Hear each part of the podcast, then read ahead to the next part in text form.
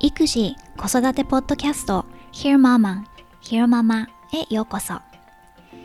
一児の母そしてライターの三橋ゆかりがアメリカカリフォルニア州ロサンゼルスから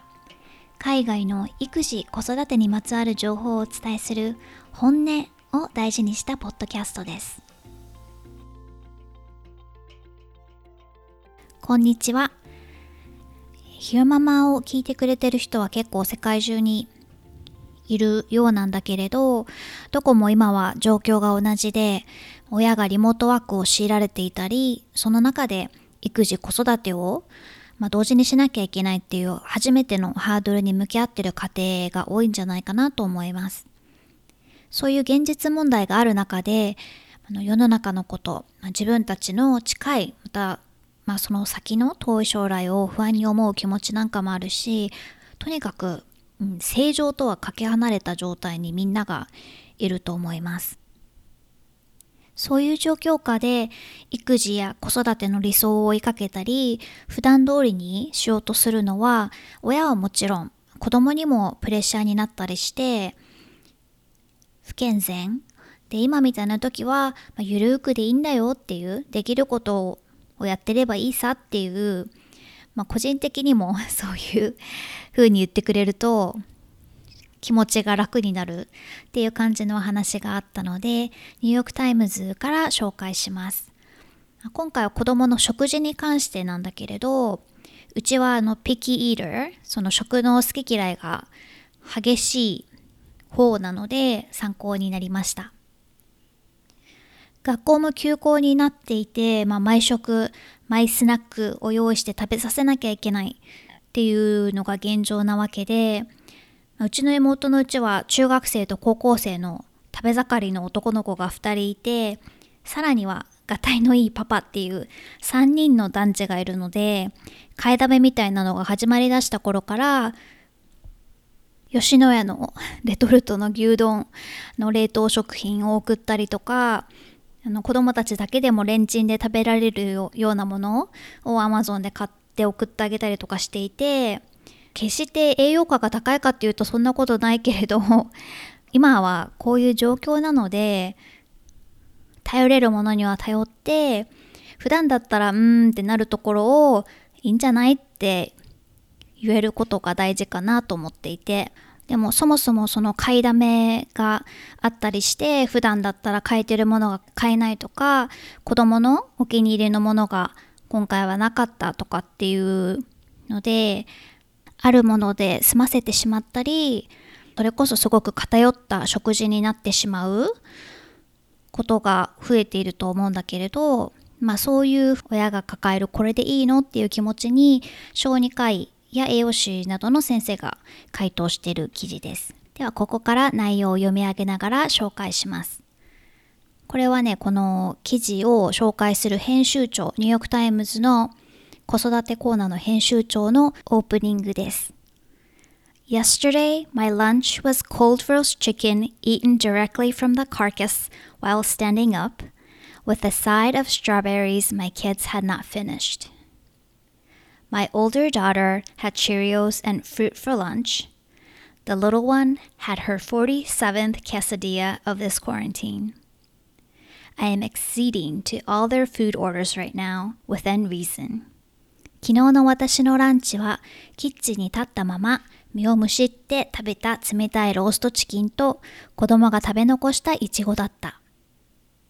上の娘のランチは Cheerios、これはシリアルね。とフルーツ。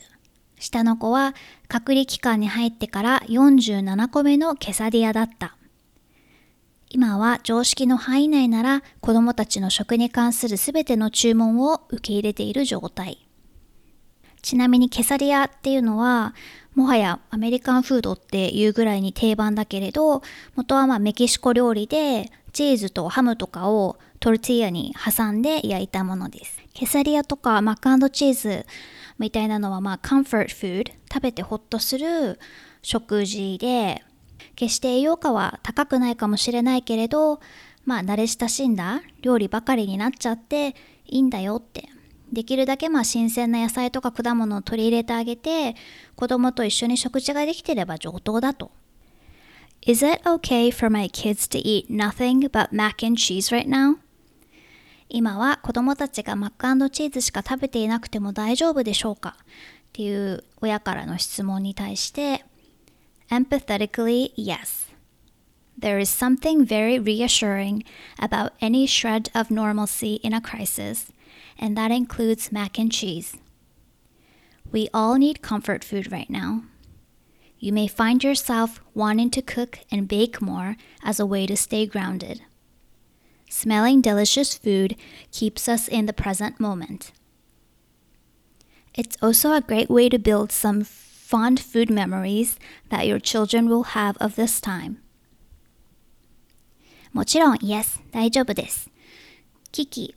に陥っているときは、正常であることが大きな安心をもたらします。それにはマックチーズも含まれるのです。今は誰もがカンフォートフードを求めているはず。自分を落ち着かせるためにも普段より料理をしたくなるかもしれません。食べ物のいい匂いは私たちに今その瞬間に意識を傾けることを可能にしてくれます。この時期に子供に食に関連したいい思い出を残してあげるためのいい方法でもあります。It's possible you'll feel too stressed out to cook much and find yourself depending on easy pantry staples like your kids' favorite crackers, cookies, and boxed mac and cheese. This is also valid. Especially in this first few weeks of settling into isolation, give yourself permission to take some shortcuts and make dinner the thing you don't have to stress about as much. Parenting and self care need to look different right now, and we have to be okay with lowering some of the bars.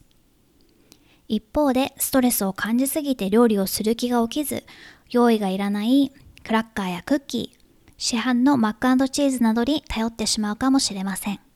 それもありです。特に隠れに入った最初の数週間は近道してしまう自分を許してストレスの少ない料理を作りましょう。この状況下の子育てとセルフケアは普段と違っていい。ハードルを下げることを許容しないと。It is important to reinforce normalcy So, sitting down together at the table to share meals, if you typically do that, will be helpful. If you can, put some fresh fruit or sliced cucumbers on the table, or stir a bag of frozen peas into the mac and cheese, so you're continuing to expose kids to other food groups. But don't stress if they don't touch the produce. Remember that they are still deriving the main benefit of family meals connection with loved ones, whether they're eating a homemade salad or store bought cookies for dinner. 正常だよと感じられることは大切なので、普段そうしているなら食卓を一緒に囲んでご飯を食べるのは良いことです。可能なら新鮮なフルーツや野菜を出したり、マックチーズにお豆を混ぜたりすることで食にバラエティを持たせましょう。でも子供が手をつけないからといってストレスを感じないこと。家族で食事をすることの主なメリット。それは愛する人とのつながりを感じること。夜ご飯が自家製のサラダでも市販のクッキーでもそれは変わりません。Nutrition wise, you can trust that a few weeks of less balanced eating won't cause long term damage. Children will be okay eating less variety during this unprecedented situation. Noting that many processed foods like cereals and pasta are fortified with micronutrients. Vegetables are great if your family has access and enjoys them, but health isn't all about vegetables. Being able to take a walk together, cuddle and read a book, or laugh over a silly movie and a bowl of popcorn are all great health promoting activities right now. 栄養面では数週間バランスが取れていない食生活を続けたとしても長期的なダメージはありません。今のような前例のない状況においては子供が普段ほどバラエティに富んだ食事をしていなくても問題ありません。加工処理された食品、例えばシリアルやパスタなどは栄養価を高める微量栄養素が含まれています。家族が野菜好きならそれに越したことはありませんが、健康は野菜だけでは成り立ちません。一緒に散歩に出かけたり、横になって本を読んだり、ポップコーンを食べながらおかしな映画を見て一緒に笑ったり、これらはどれも健康を推進するための素晴らしいアクティビティです。ということで、最近は、そう、なんだろうね、その、半年経たないけども、でももうそれぐらいになるのかな、ぐらい前に、あの、息子くんが風邪をひいてしまって、もう結構辛そうで、1週間半、2週間ぐらいかな？で、やっと、あ、感知したかなっていう感じの長引いた風だったんだけれどそれをきっかけに、まあ、その前も決してよく食べる方ではなくてあんまり新しいものは口すら開けてくれなかったりっていう感じではあったもののその風邪を機によく食べたことのあるもの以外は受け付けなくなってしまってそんなんだからそのこれ離乳食の時もそうだったんだけれどどうせ食べてくれないって分かってるのでそれを作ってって自分も残念な気持ちになったりせっかく作ったのにってなってイライラしちゃうのも逆効果だなと思ってもう息子くんが食べてくれる確率の高いものだけを作るようにしていてでそうするとでもすごく偏ってしまう。でうちの場合は、まあ、パスタは結構好きなのであのペストバジルペストとかミートソースパスタとかガーリックバターパスタとかってそういうもうパスタでなんとなく バラエティを持たせるみたいなことをしていてただもちろん私は日本人だし日本のご飯とか日本の味っていうものを知ってほしい気持ちがすごくあったのでそれはすごく残念ででそんなこんながずっとだからそうほんと半年近く続いていたんだけれどとある時から急にまた、まあ、前に戻った感じというか、新しいものも食べてくれるようになって最近はだから親子丼とかうーんとそぼろ丼とか焼きうどんとかいわゆる日本のその家庭料理みたいなものを作ってもちゃんと食べてくれてるのでで最近はだいぶマシになったけれど少し前は本当にその食品がスーパーに行っても棚から消えていて買いたいものが買えなかったりっていうので逆に息子くんは食べたいかもしれないけれどいろいろな食べ物を用意してあげられないみたいな状況があったりしたのでこういう誰も経験したことのない状況の中ではこう普段こうしようとかこうしてあげたいと思ってるものを、まあ、ちょっとハードルを下げて、うん、それでもよしだっていうふうに考えられた方が、まあ、自分にとっても子供にとっても健全なのかなと思って今回こんな記事を紹介してみました。録音後期。前回の更新からだいぶ間が空いてしまいました。1ヶ月空いちゃったんだけれど、まあ、コロナウイルスで世の中が大変なことになってるし、まあ、世界中どこに住んでても今回は対岸の火事で片付けられる人は誰一人いないと思うんだけれど考えてみると私自身の生活はその前と大幅には変わっていなくってその自宅安静がずっと続いてからのロックダウンなのでそう。で人がそれなりに出入りするスーパーに行ったりするのは今は旦那さんの仕事でまあそれなりにあの食料あるし1週間に1回ぐらい行ってもらってるんだけれども、うん、そんなんでここ1ヶ月ぐらいは私はスーパーには近寄ってないけれどまあ基本家にいるしロスは今のところ5月 ,5 月中旬ぐらいまではロックダウンが続くみたいです。で一つそのロックダウンになったことで変わった私自身の生活が変わったというのは、まあ、でこれがそのポッドキャストを更新できてない理由なんだけれど正式にロサンゼルスのロックダウンが発表されてから旦那さんが自宅で仕事をするようになりました。で私はこれまで息子くんが昼寝をしてる間に、まあ、デスクがある寝室でポッドキャストを録音していたんだけれど今はそこが旦那さんの仕事部屋と仕事デスクになってるので使えなくなってしまって。で今回はあの夕方最近パパと息子くんがまあそこそこまとまった30分とか40分ぐらいお散歩に行くようになってるのでその間に短めのエピソードを録音できるかなと思ってチャレンジしています。でちなみにお散歩は、まあ、あくまで近所に行くんだけどみんなソーシャルディスタンシング日本語だと社会的距離っていうんだよね。をかなり、うん、徹底している感じで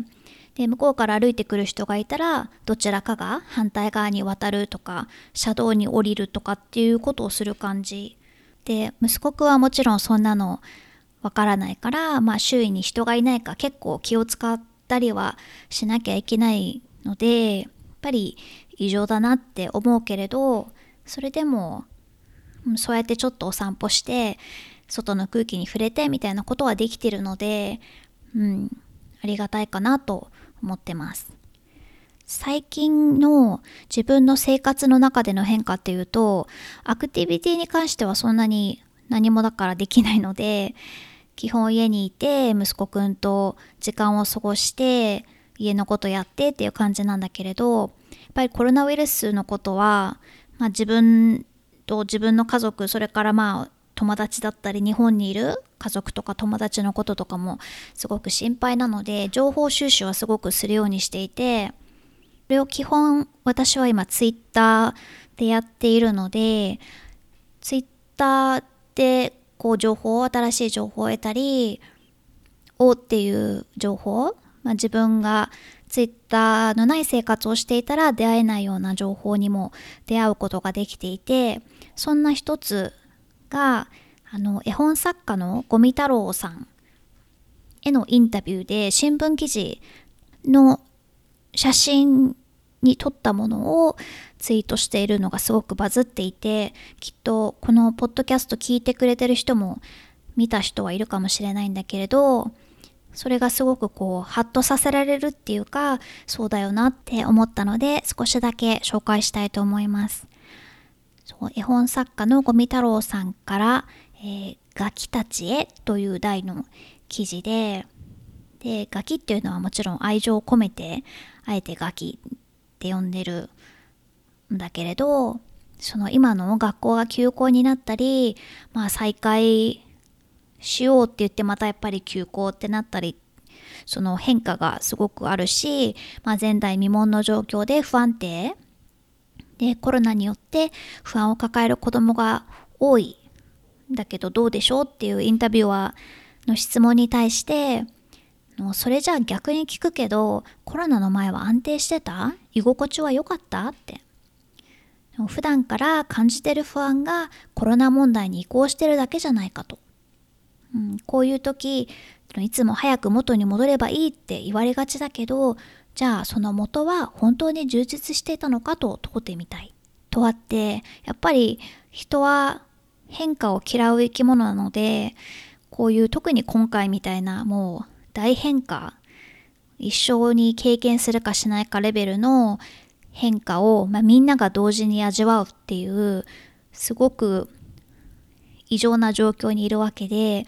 だからどうしてもなんか元に戻ればいいのにってその前のことをあたかもバラ色だったみたいに考えてしまいがちだけれどこういう時だからこそ本当に本当にそんなに充実していて何の変化も望まないような状況だったのっていうのをいろんな人まあこの場合はガキそれからも大人も含めて考える絶好のチャンスなんじゃないっていうことが書かれていてああうん、本当そうだなと思って。で今がチャンスだっていうのは、まあ、学校も仕事もある意味で今そのこれまでの枠組みが崩壊してるから普段の何がつまらなかったのか本当は何がしたいのかそういうことをまニュートラルに問いやすい時だと、ね、せっかくなんだから前より良くしましょうよっていう内容でした心っていう感じってパラパラしていていいと思わない？先人の感性はキュートだな。これ、心は乱れて当たり前。常に揺れ動いて変わる。不安定だからこそよく考える。もっと言えば、不安とか不安定こそが生きてるってことじゃないかな。というふうに締められていて、そう、ゴミさんの絵本はうちの息子くんも、まあ私も子供だった頃読んでたし、息子くんも金魚の本を持っててすごく好きなんだけれど、なんか天才なんだろうな、きっとこの人って 思いました。こういう状況になって、元の通りに戻ればいいのにっていうのが一番なんか望みやすいことだし、この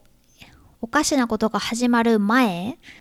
に戻りたいなって思うのは自然なことなのかなとは思うけれど確かにこういう時だからこそ気づきとか、まあ、本当のこと普段なんか忙しく生活してると見えないことが見えるっていうのもあるだろうし、まあ、でも何より当たり前がいかにありがたいことか、うん、普通に外に出かけられてこっちだとね、知らない人とか道をすれ違った人にも、Hi, how are you? とかって普通に話しかけたりするし、そういうこう、何でもなかったこと、うん、コロナウイルスの前に、考えもしないで当たり前にやってたことをもう一度できるのは待ち遠しいかな。どれだけありがたいことかっていう、それが、は、きっと誰もが実感してることだと思います。なんと今日は息子くんの2歳のお誕生日でした。1年前の1歳のお誕生日の時は、あの、仲のいいママ友さんとか、ルスくんのお友達なんかを呼んで、まあ20人ぐらいかな。で、近所のバー、まあバーっていうかまあカジュアルなレストランみたいなところでハッピーアワーをやってお祝いしたんだけど、今年はまあちょっと状況が状況なので、家族でしっぽりお家で一日過ごしてあのおじいちゃんおばあちゃんとか、えっと、私の妹おばちゃんが日本から送ってくれたプレゼントを開けたり頑張ってトトロ最近ハマってるトトロのケーキを焼いたのでそれを、えー、でお祝いしたりしました。残念ながらトトロは食べるものじゃないらしくて息子くんは最初トトロのケーキを出した時はすごく喜んでたんだけれど結局手つかずで最後の最後に2口ぐらい食べたけど「ノー」とか言って 全然食べてくれなかったんだけれどえっ、ー、とまあ2歳というね無事にお誕生日を迎えられて、まあ、すくすく育ってくれてるので幸せだなと思ってます。最後にこれまで昔から使っているゆかり77というツイッターアカウントでひよママ関連のネタもつぶやいていたんだけれど、まあ、オーディエンスが全然違うので、まあ、違和感を感じていてでそもそも育児子育てのネタをもっとつぶやきたいし同じ関心を持った人とつながってコミュニケーションを取りたいなと思っていたので別アカウントを作りました。アカウントはひよママポッドキャスト